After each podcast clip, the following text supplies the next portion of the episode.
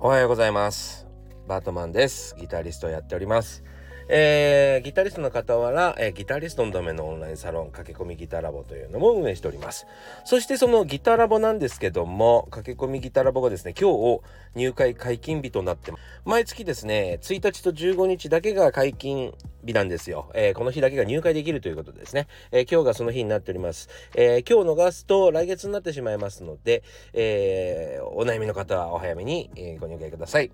えそして2月22日僕の初の書籍が出ます。はい、えー、1日10分40歳からの早引き双方革命という本が出ますので、ぜひチェックしてみてください。説明欄に載せておきます。というわけでですね 0×100 は0っていうことでですねお話ししていきたいと思います。今日が今日の本題はそれですね。えー、ということで近況からお話ししていきたいと思いますが、えー、もうね、飲みすぎで脳みそが回ってません。ちょっとね、新年会が始まりました。はい。新年会がちょっと続きますね。で、うちのサロンの新年会もやんなきゃなとは思ってるんですけども、えー、新年会が始まりまして、ちょっと、えー、楽しくってですね、飲みすぎまして、えー、グロッキーに、なっている状況からですねお話ししてます朝からすいません はい、えー、非常にですねうん頭痛 頭痛に悩まされております。はい、えー、でもあのちょっとあのサロンメンバーさんの、えー、お土産でですねえー、なんていうものなのかちょっとわかんないんですけど名前がそういえば読めてないな、えー、錠剤で、えー、水の中に入れると炭酸みたいになってそれをアスピリン系が入ってるらしいんですけども、えー、それを飲むと、えー、二日酔いがすっきりするというですねあのアメリカの方では非常にこうポピュラーな薬らしいんですよ。はい。それをですね、飲まなければなりませんね。もらっといて、えー、お土産にもらっといて飲むのを忘れておりました。いやー、もうね、これから新年会が続きますが飲みすぎないようにしないとダメですね。やっぱり体がついていきませんね。お酒に体が弱いのになぜ飲んでしまうんでしょうか？はい不思議なもんです。辛い辛いと言いながら次の日には飲んでいるというこの不思議がですね、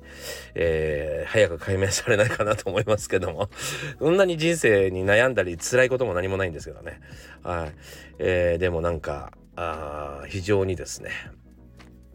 なんかこう楽しく楽しいんでしょうね。楽しいことは山ほどあるんですけどね、えー、お酒を飲んでも楽しくて飲み過ぎてしまいました。はい、えー、というわけでこれからちょっと、えー、新年会続きになるので、えー、体皆さんもですね、えー、いたわって 大事にされてください。さあ今日はですねその0から ×100 は0っていうことでお話ししたいんですけどもえー、まあギターのレッスンをちょっとね、えー、しておりました。でそのちょっとギターレッスンの話として、えー、絡めてちょっとお話ししようかなと思ったんですけども今ですねうちのサロンでは C メジャースケール要はドレミファソラシドをいかに早く弾けるかまあちょっと、えー、お楽しみ企画という感じでしょうかね、えー、そんなあのもしかしたら早く弾くことなんか興味ねえよって思う方もいらっしゃるかもしれませんけどまあまさにそれが 0×100 っていう話であってあのやっぱり能力力をまずは、うん、高めておかないと自分がそう早く弾けたりとか自由に弾けたりしとかないとまずそのベースがないとですねそこにいろんな例えば、うん、ギターのフレーズ知識、えー、いろんな音色入ってきてもですね、えー、掛け算にならないわけですよね。なので必ずやっぱり 0×100 ということになってないかを考えなければなりませんね。で今回は今回のレッスンでは、えー、お話ししたかったレッスンの分では、右手かける左手ですね。まずは、えー、右手がちゃんとそのテンポで動いてるのかを確認せずに、えー、いきなりやろうとしても意味がないし、左手が動いてることを、意識、あの、左手を動かすことを意識してないのに、えいきなりできないテンポでやっても同じですね。はい。それを、えー、徹底的にやりました。まあ、どんな風にやったかというと、まあ、えー、テンポ140の裏打ちなので、テンポ280でピッキングができませんと。えー、ピッキングじゃない、そのスケールがね、あの C メジャースケールができませんということだったので、えじゃあ右手だけは動かせられるのか。ね。これをまずチェックしましょうと。ね。で、右手だけでも動くんであれば、じゃあ左手もつけましょうと。ね、左手もつけてみましょう。あ、つきませんね。なぜか。それは左手が追いついてないわけですね。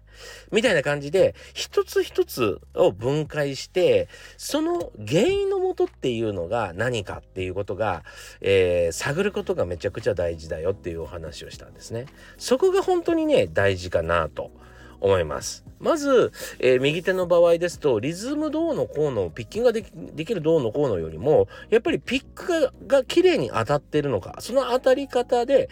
えー、速さがキープできるのかっていうことですね。やっぱりうーん上手い人のピッキングというのはその荒れません暴れません。暴れませんね。暴れないから安定して演奏できるわけですよ。でも、速くなった時点で暴れてるようだったら、そのテンポはまず無理なんじゃないかみたいな感じでですね、分解して考えると、めちゃくちゃいいわけですね。はい。これってあの何でもそうですよね。はい、どんな仕事でもそうですね。そうなのでその根っこが何であるかっていうことをやっぱり考えなきゃいけない。えー、そして 0×100 はやっぱりいくらなんでも、うん、いくら詰め込もうが片方だけ詰め込もうがゼロなんですよ、えー、何もないってことですね。そう。なので、えー、0×100 じゃなくてですねせめて 1×12×2 っていう風にですね少ない数でもいいんです全然。みんなその程度じゃ嫌だって、えー、やりがちだしあの片方だけやりたがるんですよ。その100の方だけ伸ばしたがるんですよ。なんでかっていうと100はちょっとうまくいっちゃってるからなんですよね。そう。あれ？うまくいった？俺こっちに才能があるのかも？つってね、そっちに全速力でいってしまうんですね。それが結果的に 0×100 を生み出したりとか、あとは0だ、0の方をですね、できるだけ見ないように。ゼロの方を気づかないふりしようとしたりね そこをゼロになってんじゃんって言われてもいやいやまあでもですねみたいな感じで結構あるんじゃないでしょうかね。はい、だから、えー、大事なのはゼロをしっかりと理解するゼロを認めるっていうことが結構大事なのかなと思います。というわけで、えー、今日もご視聴ありがとうございました。また明日明日かな？次回お会いしましょう。